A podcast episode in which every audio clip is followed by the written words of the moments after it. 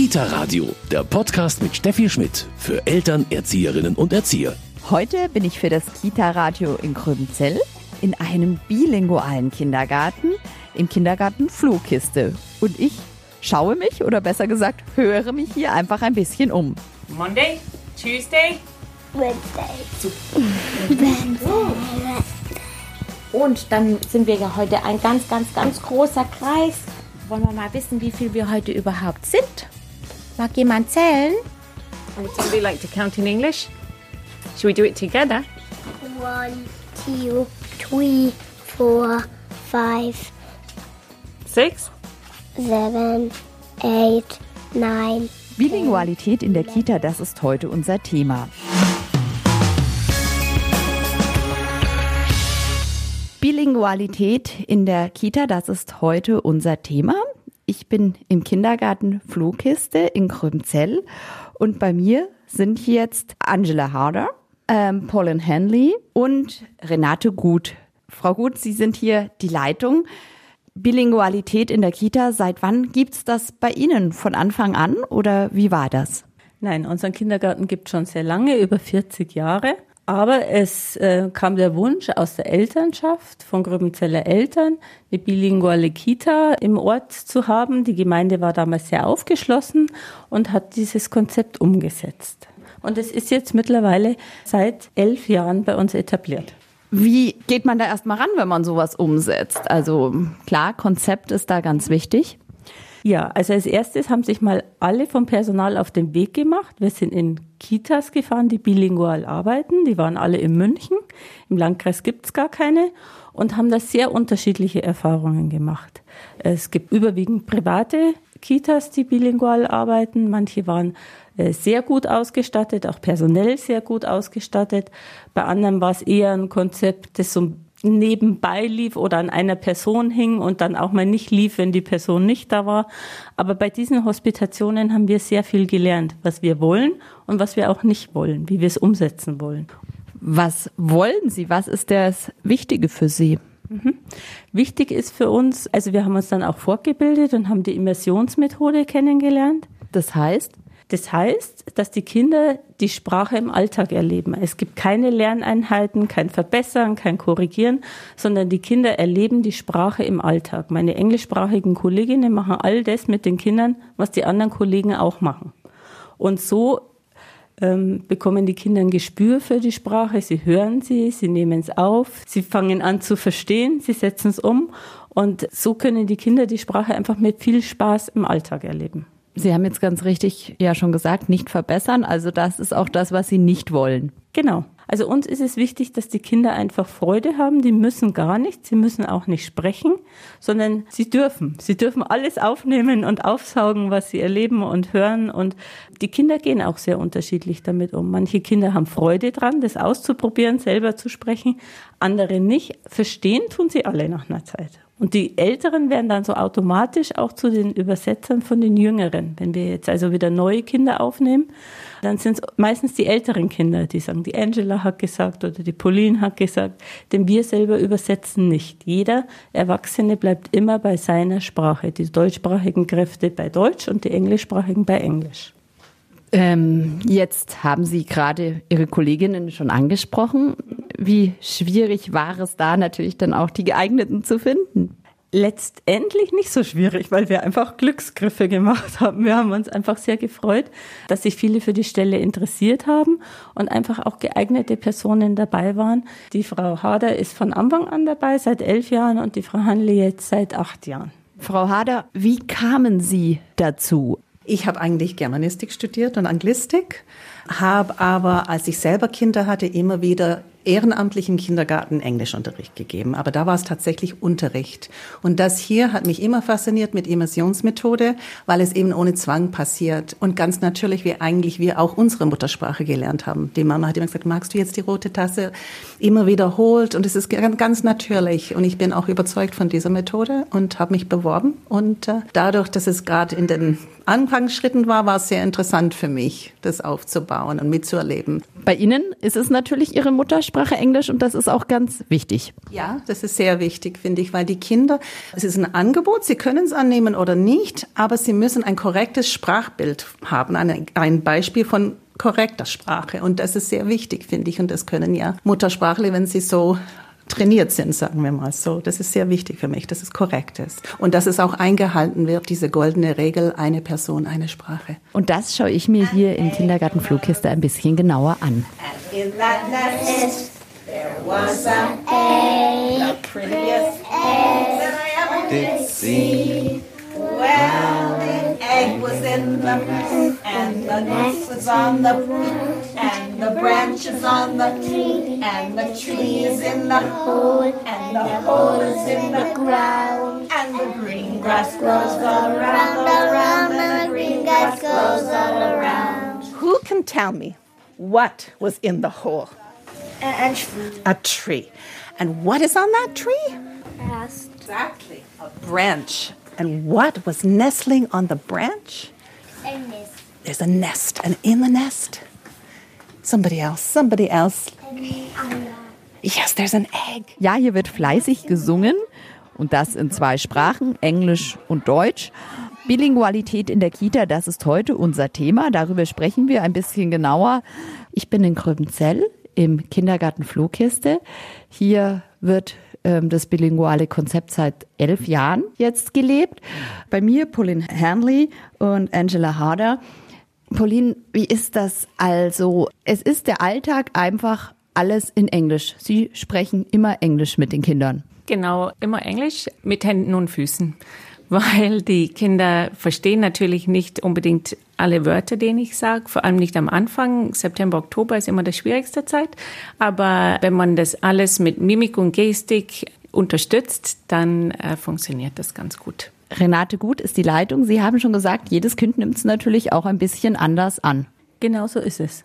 Und jedes Kind darf es auch anders annehmen. Wir haben hier wenige Kinder, die wirklich schon zu Hause Englisch sprechen. Sie sind eher die Ausnahme. Aber viele aufgeschlossene Familien. Wir haben auch viele Familien, die zu Hause Zweisprachigkeit leben, nicht unbedingt Deutsch-Englisch. Und darum ist es wichtig, wenn, gerade wenn Kinder auch schon mit drei Sprachen zum Beispiel aufwachsen, dass sie nur das annehmen können, was sie in dem Moment auch schaffen, wo sie es mit Freude annehmen können.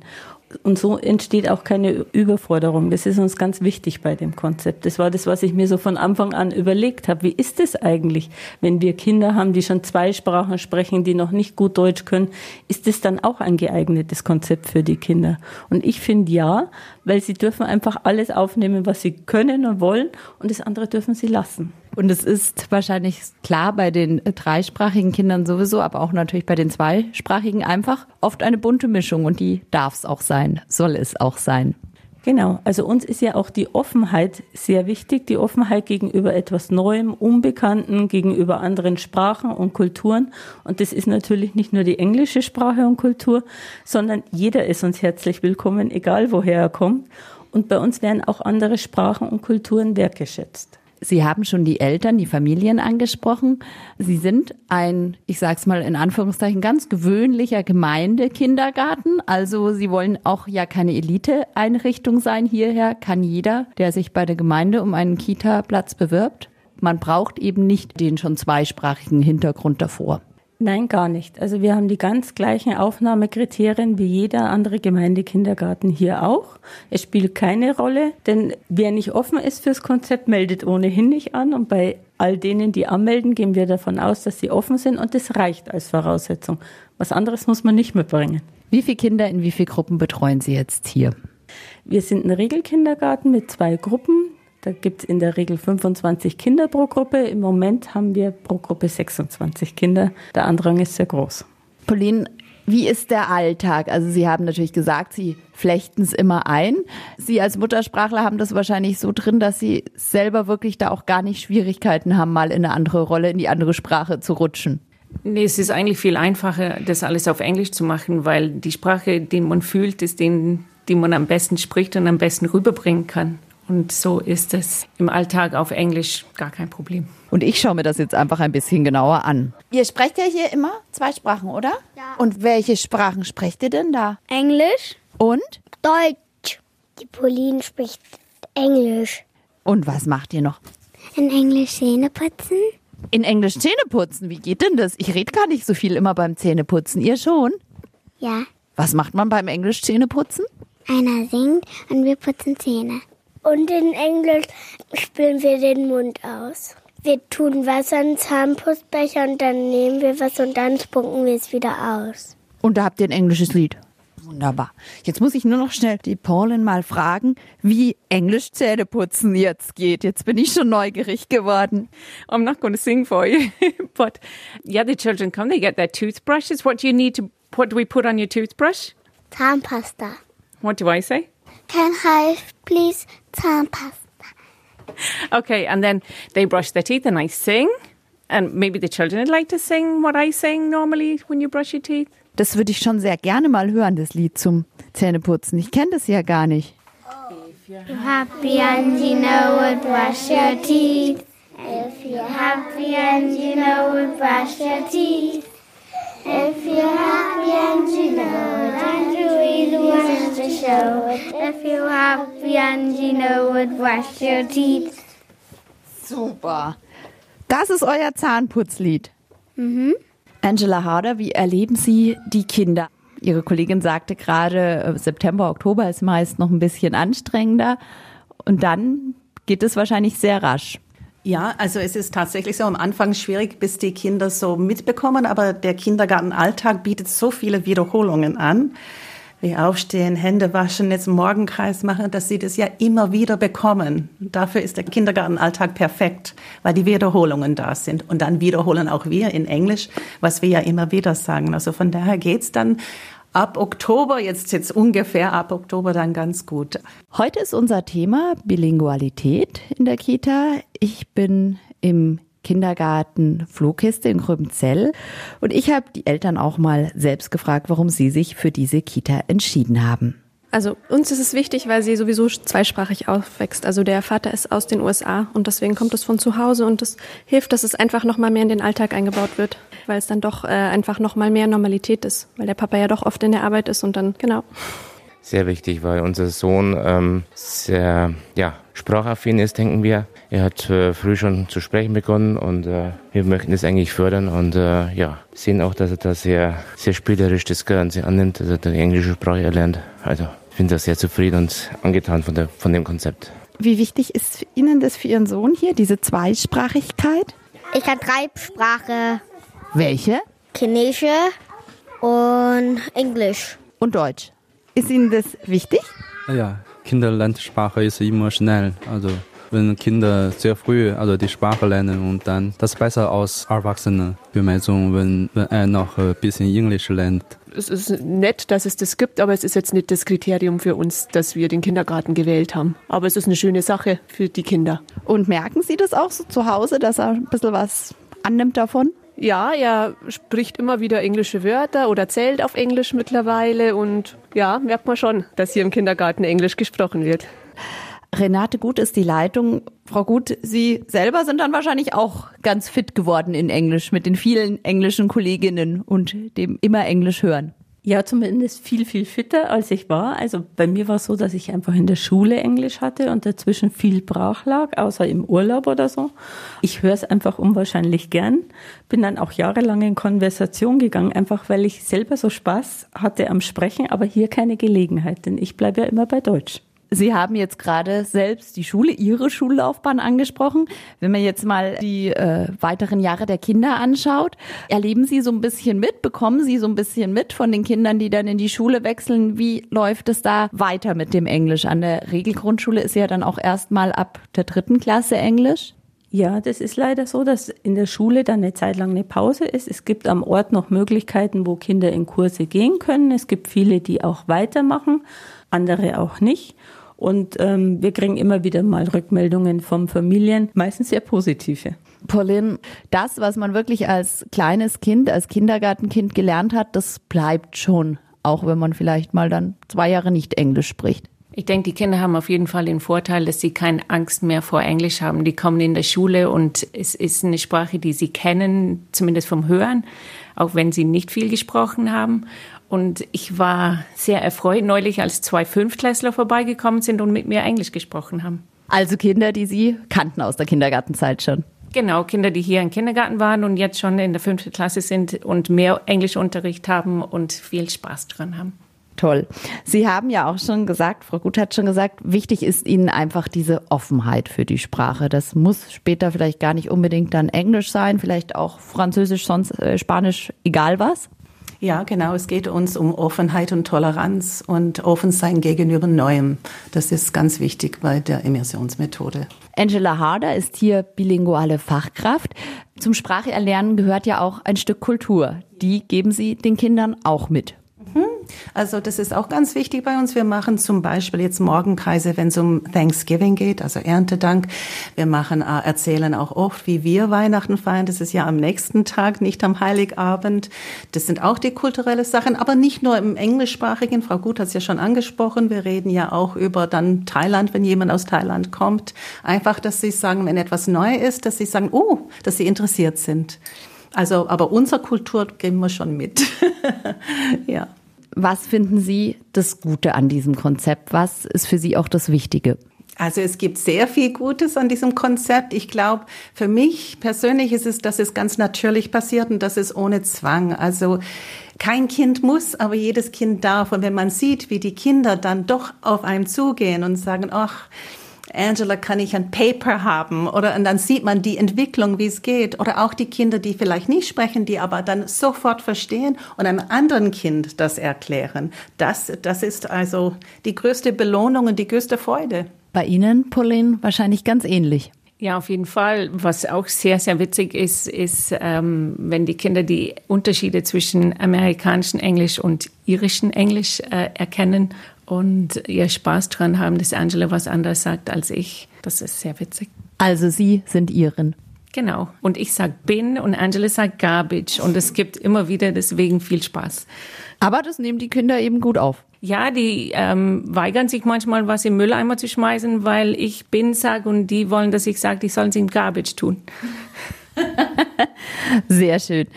Und welche Wörter kennt ihr auf Englisch zum Beispiel? Goodbye. Ich kann nämlich Pferd auf Englisch Horse. Hello, good morning. Bilingualität in der Kita, das war heute unser Thema. Ähm, ich bin im Kindergarten Flohkiste in Gröbenzell. Bei mir Renate Gut, die Leitung. Frau Gut, man nimmt ganz viel mit. Die Kinder bekommen nicht nur die Sprache, auch die Kultur. Was empfehlen Sie Einrichtungen, die das vielleicht auch praktizieren wollen? Sie haben schon gesagt, Sie haben sich anfangs ganz, ganz viel informiert. Ja, das ist sehr wichtig, sich zu informieren, aber sich auch vor Ort ein Bild zu machen, sich mal anzuschauen, wie ist denn das? Ähm, wie passiert das? Also ich konnte mir das schwer vorstellen und so geht es ganz vielen, die hierher kommen, die danach sagen, ah, okay, so funktioniert das. Jeder bleibt bei seiner Sprache. Einer spricht auf Englisch, der andere antwortet auf Deutsch. Das ist was, das muss man sich erst ein bisschen zu eigen machen und ein Gefühl dafür kriegen. Und ich glaube, das ist das Wichtigste, dass man ein gutes Gefühl dafür kriegt. Mir war auch wichtig unser Gesamtkonzept. Wir sind nicht nur bilingual, wir sind sehr viel mehr. Uns ist wichtig die ganzheitliche Förderung der Kinder, die Kinder überhaupt anzunehmen, komplett als Person, wie sie sind. Und das bilinguale Konzept ist für mich eine weitere Ergänzung gewesen, die auf gar keinen Fall dazu im Widerspruch stehen darf, sondern das Ganze nochmal unterstreicht. Und das war für mich wichtig. Also der Alltag ist bei Ihnen wie in jedem anderen Kindergarten. Ganz genau so. Wir machen den Morgenkreis, die Kinder spielen miteinander, die machen Brotzeit, die streiten auch mal, die gehen turnen, arbeiten kreativ, wir machen Psychomotorik oder Rhythmik. Also so wie man sich Kindergartenalltag vorstellt, genauso läuft es bei uns. Und manchmal stellen die Kinder gar nicht mehr fest, dass es zweisprachig passiert, weil es so selbstverständlich ist, dass sie es gar nicht mehr registrieren. Sie haben vorher gesagt, Sie selbst haben sich anfangs auch gedacht, wie kann das funktionieren? gibt es eine Überforderung. Sie haben das gerade sehr schön beschrieben auch, warum ist das nicht passiert. Gibt es Kinder, die trotzdem, wo Sie sagen, die passen irgendwie nicht in das Konzept, da muss man dann vielleicht doch schauen? Nein, das gab es nicht. Und wenn es es geben würde, dann würde ich mir überlegen, was am Konzept nicht stimmt. Denn nicht die Kinder müssen zum Konzept passen, sondern die Konzepte zu den Kindern. Mein Name ist Steffi Schmidt. Ich wünsche Ihnen eine schöne Woche und bis bald.